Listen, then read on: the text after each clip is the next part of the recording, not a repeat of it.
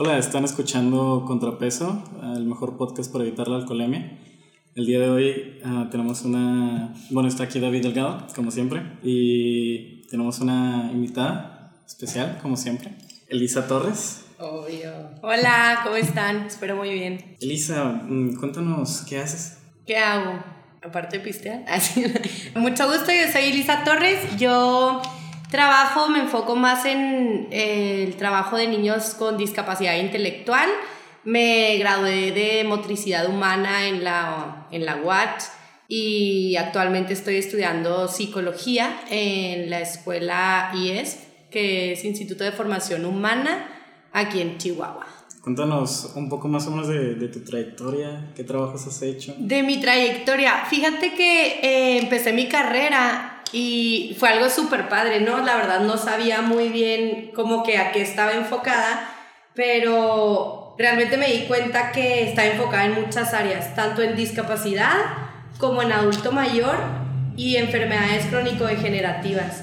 Entonces, a lo largo de mi carrera, pues te van poniendo prácticas, ¿no? De, pues no sé, en cuarto semestre practicas en asilos, en quinto es eh, niños con estimulación temprana, niños bebés que tengan alguna dificultad motriz y pues así, ¿no? Sino que ya en quinto semestre empecé a trabajar en una asociación de niños con discapacidad intelectual y ahí fue cuando me enganchó la discapacidad, o sea, se me hizo algo fregón, o sea, aparte de la discapacidad que muchos creen a veces, pues tienen como tabús de que pues no sé, que no pueden hacer nada, que solo están sentados y en silencio y que no te voltean a ver, pero realmente es otro mundo, o sea, yo siento que son unas personas que se guían por el corazón. Aunque tú les digas feo, grosero, o sea, ellos te van a sacar una sonrisa y van a seguir con su vida, ¿no? O sea, la verdad, fíjate que una de las partes que más me gusta es que, sobre todo en el autismo, es que no sé, tú tienes tus proyectos de vida, ¿no? De tu sueño, no sé, por ejemplo, ah, yo sueño con hacer podcasts y que peguen bien cañón y no sé qué, y ese es tu sueño, pero vas creciendo y te van ofreciendo otras cosas, ¿sí? O sea, por ejemplo, ay, no, es que me habló este amigo que me ofreció un trabajo acá y pagan un chorro y no sé qué, y te vas, te vas yendo por el otro caminito y te, se te olvida que eso es lo que quieres. Y te vas yendo como por otro caminito y lo ya después, ya que te harta ese trabajo, ya dices, pues es que yo quería esto, o sea, ¿en qué momento me desvié? Y eso es lo que me gusta de la discapacidad, o sea, lo que quieren, lo quieren, lo hacen y lo consiguen, o sea, no importa lo que, sí, claro, o sea, no importa lo que me diga mi mamá, o sea, reniegan y lo que quieran, pero lo consiguen porque saben que es lo que quieren ellos. Entonces van por esa meta y como tienen un enfoque, haz de cuenta que yo lo veo como mucho como los caballos de antes, ¿no? Que tenías en una carreta y que tienen como las solapitas a los lados de los ojos, que no pueden voltear a ver a otros lados. Eso lo hacían para que no se distrajeran los caballos. Haz de cuenta si están ellos, o sea, solo ven al frente qué es lo que quieren y van por ello. Entonces, eh, y en ese transcurso que van por eso, no, pues nunca se les atora nada, o sea, siempre están contentos y si se enojan se les pasa y luego vuelves al día siguiente y ya con una sonrisa otra vez, o sea, no se clavan mucho como normalmente nosotros lo hacemos de, ay, es que mi jefe me hizo esto ayer. Pues sí, ya pasó ayer, o sea, no te claves en eso, vete por, por otro lado y di, bueno, ya pasó, perdona y déjalo, déjalo atrás y tú sigue adelante. Entonces, eso es lo que más me gusta sobre todo como la actitud que tienen y pues todas las cosas que pueden hacer.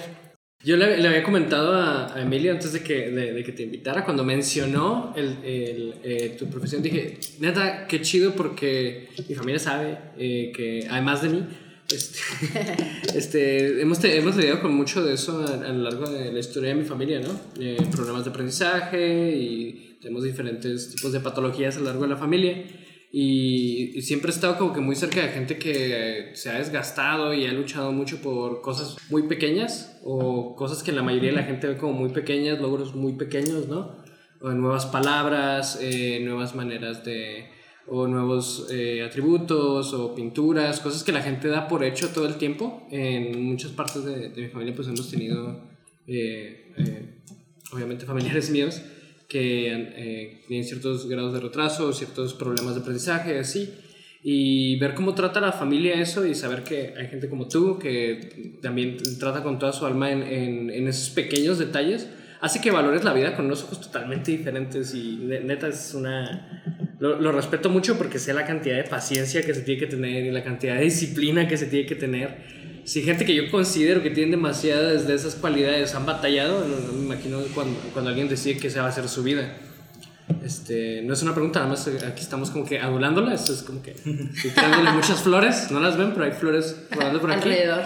Alrededor de ti. Eh, ¿cuál, eh, ¿cuál, ha sido, cuéntanos alguna experiencia que tengas donde los papás te, eh, te hayan eh, comentado de cosas que ellos no pensaron que iban nunca a ocurrir? y que tú hayas dicho, ¿sabes qué? Pues ya está ocurriendo, ya está pasando, este, y que cómo te, cómo te agradece usualmente la familia, porque sé que no hay más que gratitud, pero, a ver, compartos un poco ese sentimiento, para hacernos sentir bien a me todos. puso la piel chinita Sí. de acordarme. No, fíjate, hace, cuando tenía yo como 22 años, que fue cuando me gradué, empecé a trabajar en una asociación y había una niña que no hablaba, o sea, caminaba y todo, tenía realmente nunca supieron qué era lo que tenía, pero pues tenía un- una lesión en el cerebro. Pero no hablaba, pero era la emoción así de ella de, de, te agarran tanto cariño porque en sí no saben, pero saben que les estás ayudando, ¿no? Y corrías y corren y te abrazan y te dan besos, o sea, de una manera bien agradecida y sobre todo los papás, ¿no? O sea, los papás más que nada, pues digo, hay una historia yo que le cuento mucho a los papás que se llama Mi viaje a Holanda. Haz de cuenta, ponte como en este mood, ¿no? De tú vas a ir a Japón. Entonces preparas todo para ir a Japón, tu ropa, si hace invierno o si es verano, eh, en qué hotel te vas a quedar, qué museos vas a visitar, eh, si tienes familiares, cómo los vas a ver, en dónde los vas a ver o qué idioma hablan, ¿no? Entonces te enfocas en, ah, Japón, Japón, Japón, qué padre, no sé qué. Ya, pues agarras el avión y, fuck, o sea que te, te aventó en Holanda. Y tú, No. ay, caray, no conozco nada de Holanda, o sea, es otro idioma, hay otros museos, hay otra arte, hay otras personas, es otra cultura, pero no por eso Holanda deja de ser impactante y bonito. ¿Me explico? No estabas preparado, o sea, por ejemplo, es lo que yo le digo mucho a los papás de, no estabas preparado para un viaje a Holanda, estabas preparado para Japón, pero estás en Holanda, entonces, ¿qué tienes que hacer? Pues volver a aprender, ¿sí? Volver a aprender qué idioma, cómo te puedes comunicar, o si no te puedes comunicar, bueno, pues señas, eh, indicaciones con las manos, cualquier cosa, eh, buscar museos padres que puedas visitar, cosas nuevas, nueva arte, y de eso se trata, ¿no? Como la discapacidad, de no es algo raro, no es algo malo, sino es un viaje diferente. O sea, es es un viaje diferente y no porque sea diferente no deja de ser bonito. Porque cualquier cosa pequeña, o sea, por ejemplo, cuando un papá ve a un niño regular, gatear, pues es- dices tú, wow, ya gatea. Pero acá dices, tiene discapacidad y es como, no sé, movió sus piernitas, ¡ay, movió sus piernitas! O sea, todo es un avance, todo es una alegría, todo es un regalo. O sea, vaya, de, de hablar, de aprender a comer, de pasar de Gerbers a, a comer, no sé, un brócoli, es, es un regalo, ¿no? Y a veces no nos damos cuenta de las cosas que tenemos cada quien. Por ejemplo, yo espero que los que nos escuchen, pues la mayoría caminamos, respiramos, podemos ver, escuchamos y no sé, sentimos la comida, sabemos a qué sabe, pero no te agradeces por eso, me explico. O sea, dices tú, pues es- así es la vida, pero buscas algo más allá de quiero más dinero, quiero el mejor carro, quiero eh, los mejores antros y te, te vas como por otro lado, Más pero real, sí, claro, más materialista. Y realmente pues lo que tienes, dices tú, imagínate que te levantaras y no tuvieras lo que no agradeciste ayer, por así decirlo, de que, no sé, ay, que, ay, qué bueno que puedo ver. Y luego al día siguiente te levantas y no ves. Dices, ay, caray, o sea, yo quería un carro y ahora no veo, o sea, ahora quiero la vista. Entonces como que te enfocas en, pues ya digo, vaya, la sociedad ahorita está muy dañada y es muy difícil, pero pues todo se agradece. Imagínate ahora un papá de un niño con discapacidad que tú le estés ayudando. O sea, no, wow, es de, aunque ni siquiera te den un regalo o flores, que claro que lo hacen, siempre lo han hecho, pero el, la son, verle la sonrisa, el preguntar de maestra, ¿ahora qué aprendió? Ay, pues ya sabe contar hasta el 5, ya sabes contar hasta el 5. Y es una, pues es un regalo, aunque la niña tenga 12, 15 años, 28 años, pero ya aprendió algo nuevo. Y es, pues es algo, pues bien padre, ¿no? Porque dices tú, ay, no, no va a poder, no va a poder, no va a poder, y trabas y trabas. Y paz, que sí puede. O el hecho de que no pueda hacer las cosas no significa que no pueda hacer otras. ¿Me explico? Sí que es lo que les decía ahorita, por ejemplo, en base al trabajo laboral de los niños.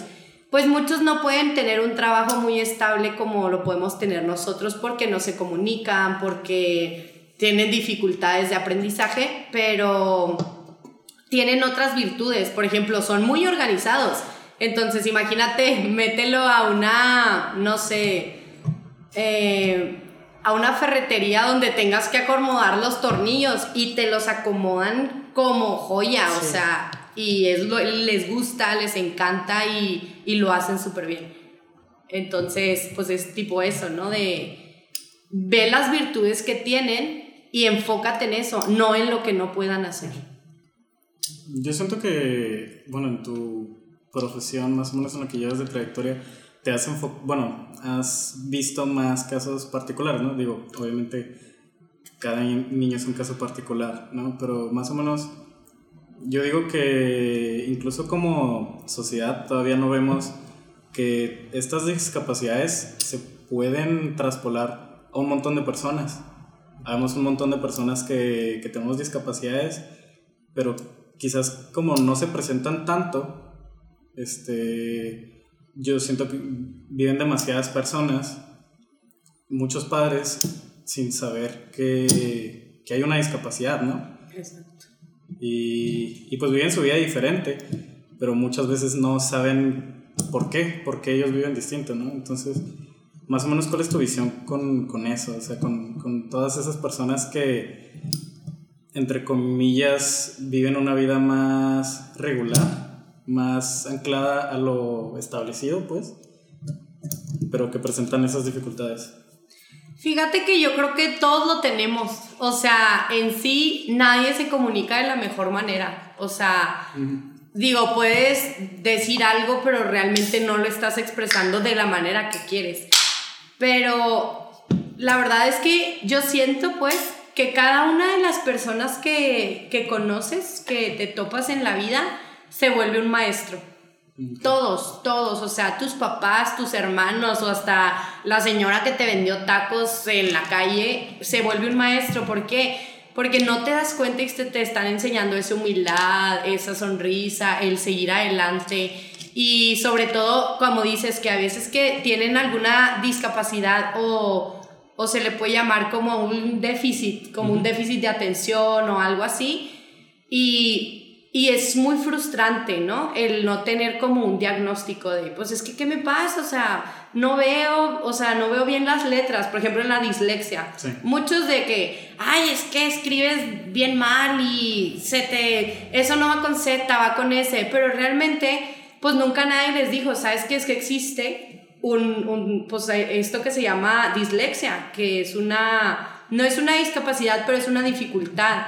Que se te voltean las letras y no es tu culpa, pero el hecho como también de no saber de estas cosas hace que tú puedas lastimar a las demás personas. Por eso yo siempre es de, platico con mis amigos de, es que mira, existe esto y pasa esto y las personas que tienen alguna dificultad de aprendizaje tienen este tipo de conductas. Entonces, pues no los estanques, sí, sí me explico, o sea, como no los lleves más al, al que se vayan al hoyo, o sea, sácalos de que, ay, oye, nomás diles, así no se escribe, se escribe así. Y ya, o sea, sin tener que decirle groserías, hacerlo de menos y, pues no sé, como hacerlo a un lado. Al contrario, este, ahorita que mencionabas que, que tienes que tener mucha paciencia, la verdad y si te digo, mis amigas me lo, o sea, te lo van a decir, yo soy la persona menos paciente del universo. O sea, yo llego, espontánea, ¿se cuenta?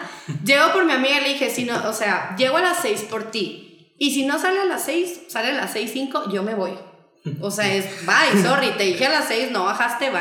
Y me voy. O sea, no soy nada paciente. Pero es algo diferente, soy muy consciente. Ah, Entonces, es, esa es la diferencia como que yo tengo mucho de paciencia y conciencia. Paciencia no tengo, pero conciencia sí. Porque sé que, por ejemplo, si hablo contigo, te tengo que hablar más pausado, más lento para que me entiendas. Pero si hablo con Emilio, le digo, oye Emilio, es que le tengo que hablar con más entusiasmo para que se emocione y no sé qué. ¿Por qué? Porque soy consciente de cómo comunicarme con las personas o cómo lidiar con ellas. Entonces, es como si, no sé, va, va pasando, estás, no sé, en tu carro manejando y va pasando una viejita con un bastón. ¿Le pitas? No, pero voy pasando yo y me atropellas, obviamente. Exacto, pero si va la viejita, pues no, no le pitas, pues porque sabes, eres consciente de que va a caminar lento. Pero si pasa cualquiera, es ¡ándale! Me gusta mucho el approach que tienes de esas cosas, ¿no? O sea, que si soy consciente de la situación de la persona, pues tienes ciertas licencias, ¿no? Para tratarlos. Por ejemplo, cuando son tus amigos, tienes un nivel de conciencia con tus amigos donde te puedes dar esas licencias, ¿no? De, ah, pinche gandarilla, pues siempre es así. sí, apúrale. Eh, por ejemplo, se me hace un ejemplo muy padre, ¿no? El como que ayudar a concientizar a las personas. De hecho, me fijo que tú en tus redes te propones bastante a, bueno, enseñarle a las personas algo, ¿no? En cuanto al lenguaje de señas, para que también tengan cierta noción de eso. Este, ¿cómo, ¿Cómo te tienes en redes sociales por si te quieren seguir? Es Elisa ITM. ITM. Sí, fíjate que empecé eso porque haz cuenta que también trabajo con niños sordomudos. Ahorita, de hecho, estoy dando lo más difícil, yo creo que he dado, estoy empezando ahorita, es que doy una clase de relajación y yoga a una asociación por Zoom de niños ciegos, sordos ciegos y sordos. Entonces imagínate esa combinación, o sea, es, hablan el lenguaje enseñas a uno explicándole qué va a hacer y luego eh, que las personas que son ciegas tienes que hablarles como muy, vamos a abrir las piernas a la altura de tus hombros, respira por la nariz, o sea, es como muy explícito y yo creo ahorita es lo más difícil que he estado haciendo pues pues, en esta cuarentena, ¿no?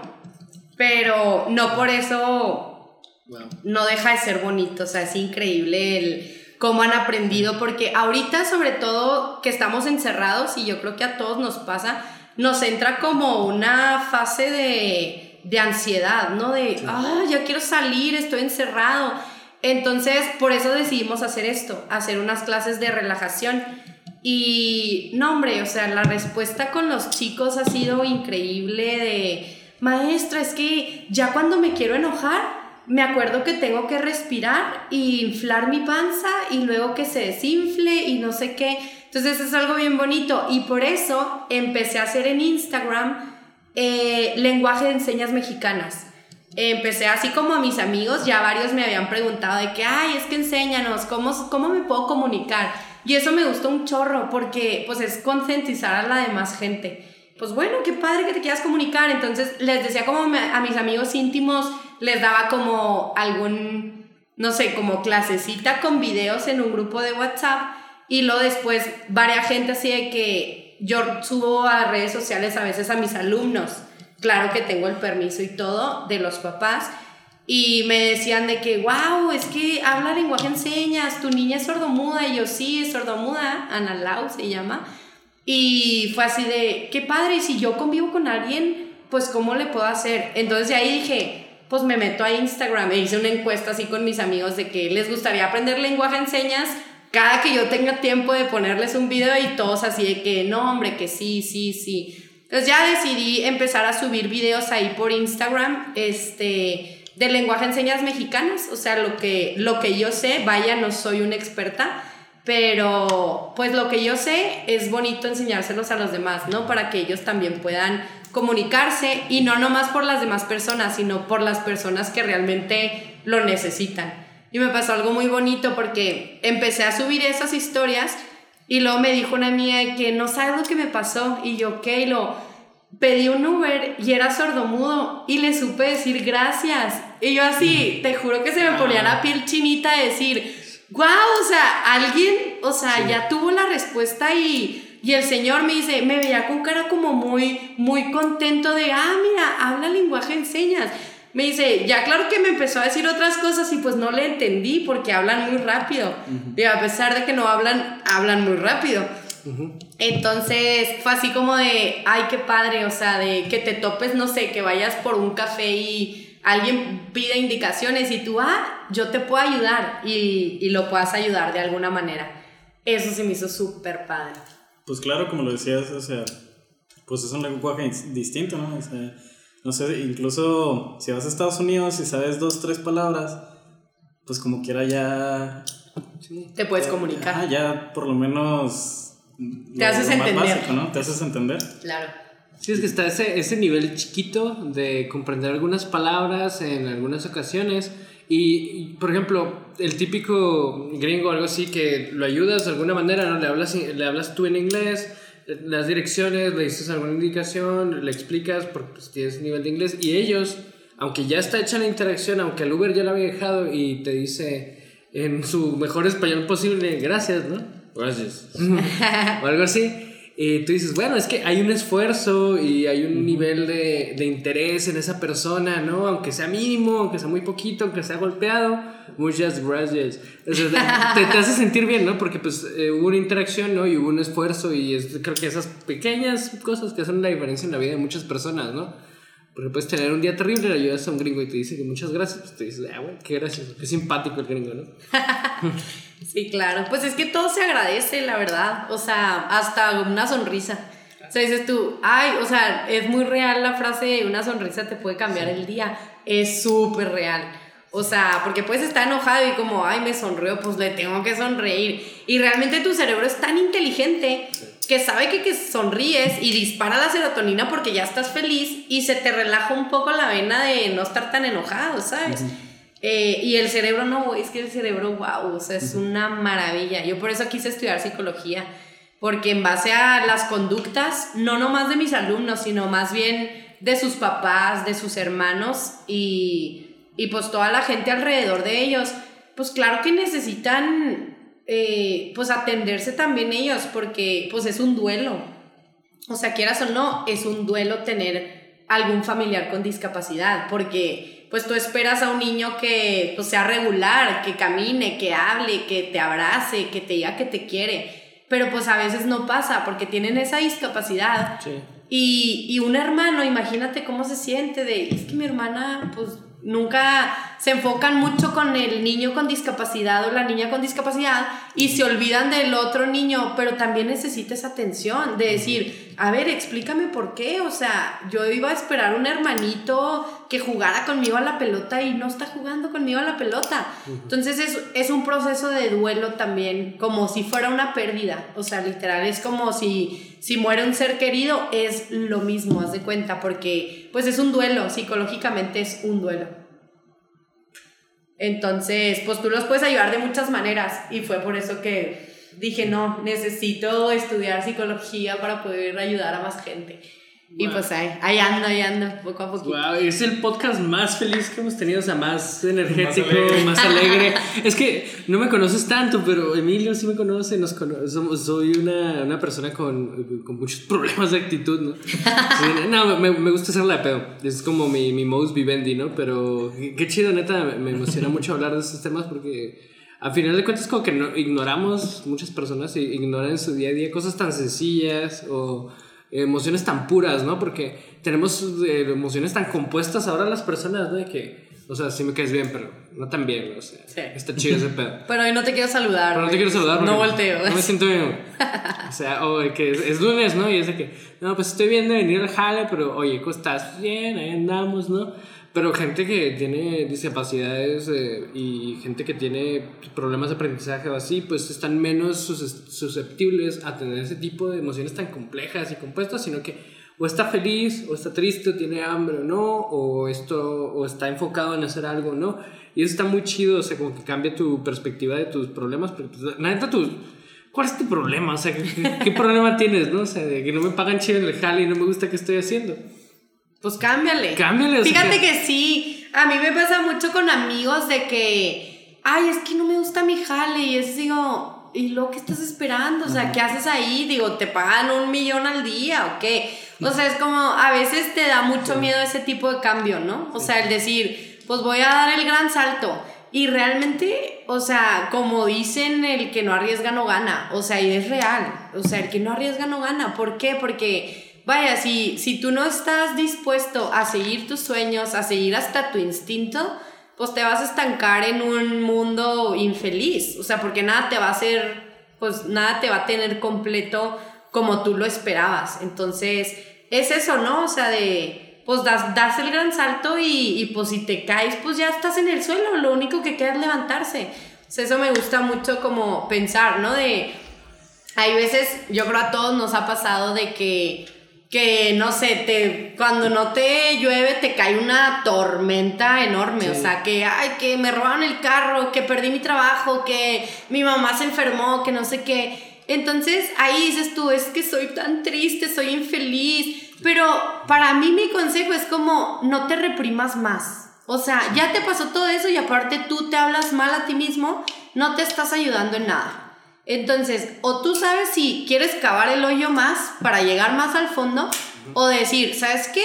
Me pasó esto, pero no pasa nada, vamos a ver cómo solucionamos y vas agarrando una cuerdita o vas escalando las roquitas para seguir, para subir, ¿no? De ese hoyo, pues que cavaste tú solo o que te enterraron. Pero de eso se trata la vida, o sea, de no hacer, no excavar y no hacer más hoyos, sino pues ver el, la ráfaga de luz y escarbar para salir de eso. Porque pues si no lo haces tú, la verdad es que nadie lo va a hacer por ti. O sea, a mí me gusta mucho como, por ejemplo, el hecho de, no sé qué pienses tú de, te ponen a una persona muy feliz, muy alegre, con una sonrisa, y luego del otro lado una persona encorvada, jorobada, triste, cabizbaja, pues, y te dicen, ah, ¿con quién te quieres echar una cheve? ¿Te vas con el deprimido o te vas con el alegre? O sea, somos los, las dos partes de esta mesa, ¿no? Estás de aquel lado y estoy acá, estoy encorvado. No, pero es que realmente, pues la mayoría de la gente, pues te vas con la gente alegre, la gente que te aporta, la gente que te, pues que te hace crecer más. O sea, no te vas con el, imagínate si yo voy con un amigo y que es que estoy súper triste porque perdí el trabajo y lo, ay, sí, qué triste, sí, está, pues, oye, pero yo buscaba un ánimo. Sí. Entonces es como, pues si tú eres esa persona reprimida y triste, pues cámbiale, mi rey, porque te vas a quedar solo. O sea, saque una sonrisa de donde sea, agarra fuerzas de donde te alcancen y pues a, a seguir adelante. Digo, a todos nos pasan cosas cabronas, difíciles, Claro. y no por eso pues te vas a estancar y te vas a, a hundir más. Pues es una pruebita de mi rey, o te levantas o te quedas ahí en el suelo que nadie te va, pues nadie te va a tender la mano para ayudarte, porque también pues en ese momento en el que estás reprimido, ni siquiera aceptas la ayuda de nadie. O sea, esperas como que te digan,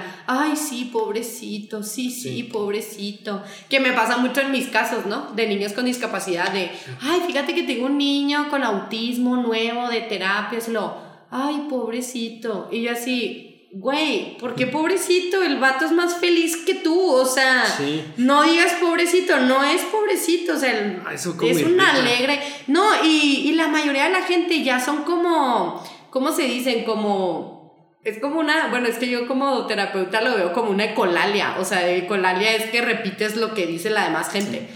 Haz de cuenta es eso, o sea, que te digan, oye, ¿cómo estás? Ah, muy bien. Ya estás impuesto a decir Sí. muy bien. Pero realmente si te pregunta, oye, ¿cómo estás? No, pues es que la verdad estoy contento porque hice esto y esto. O sabes que la verdad hoy ando con energía al 50%. Entonces es eso también como sé sincero con las demás personas. O sea, realmente Sí. di las cosas claras, que es lo que me encanta del autismo, me vuelve loca. Que te dicen, o sea, yo puedo llegar al trabajo y llego y ya sé yo que no me bañé y que ni me peiné ni nada. Y llego y me dicen mis niños, ay, hoy te ves muy fea.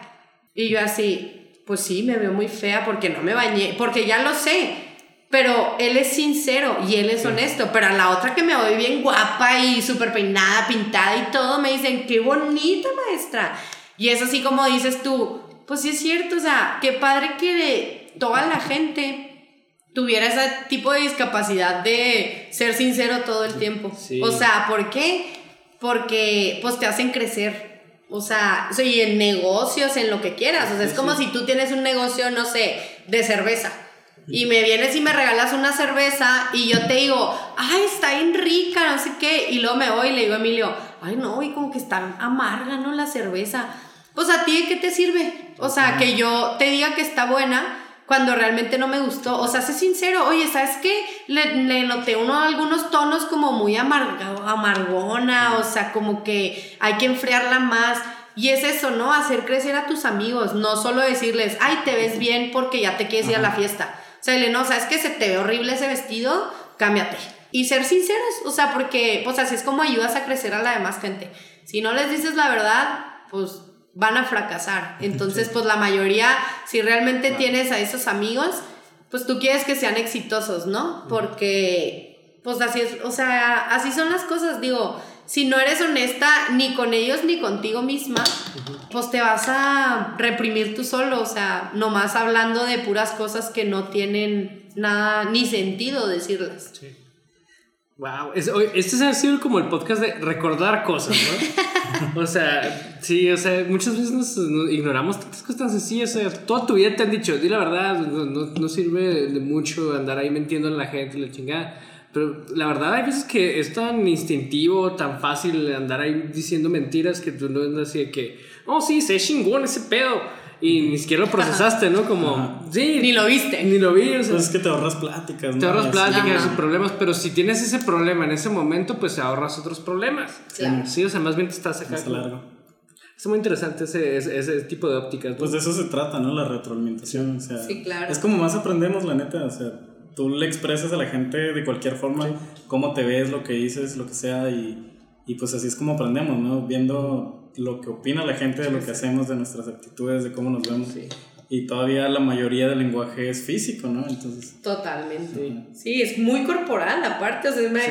hay gente que hasta te dice, ay, estoy súper bien y lo está llorando y tú así, pues no estás bien. O sea, tipo, te estoy viendo En que no estás bien. En posición fetal, ¿no? Llorándolo.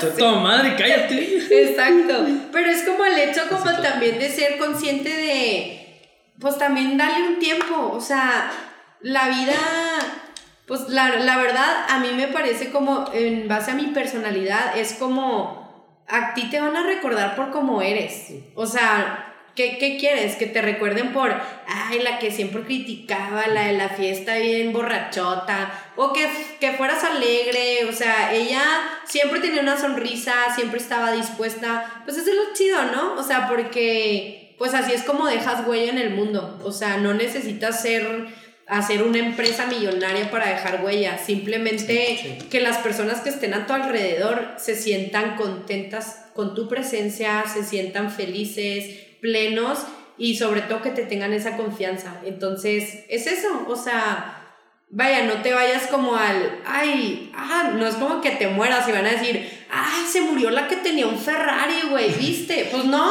o sea, pues sí tenía un Ferrari, pero pues era el Sugar Daddy o no sé. Pero, o sea, que sea como un poquito más de interiorizar, ¿no? De o sea, de ¿no? que, de ajá, mantener exacto. una esencia. Exacto, tener una esencia de más bien como a qué a quién ayudaste, qué hiciste por las demás personas, no cuánto ganabas y cuánto tenías, porque al fin y al cabo pues nadie va a saber si tu blusa es no sé, BCBG o Abercrombie o no sé, pero es como el hecho de decir, pues no importa lo que vistas, o sea, importa realmente lo que pues lo que eres por dentro.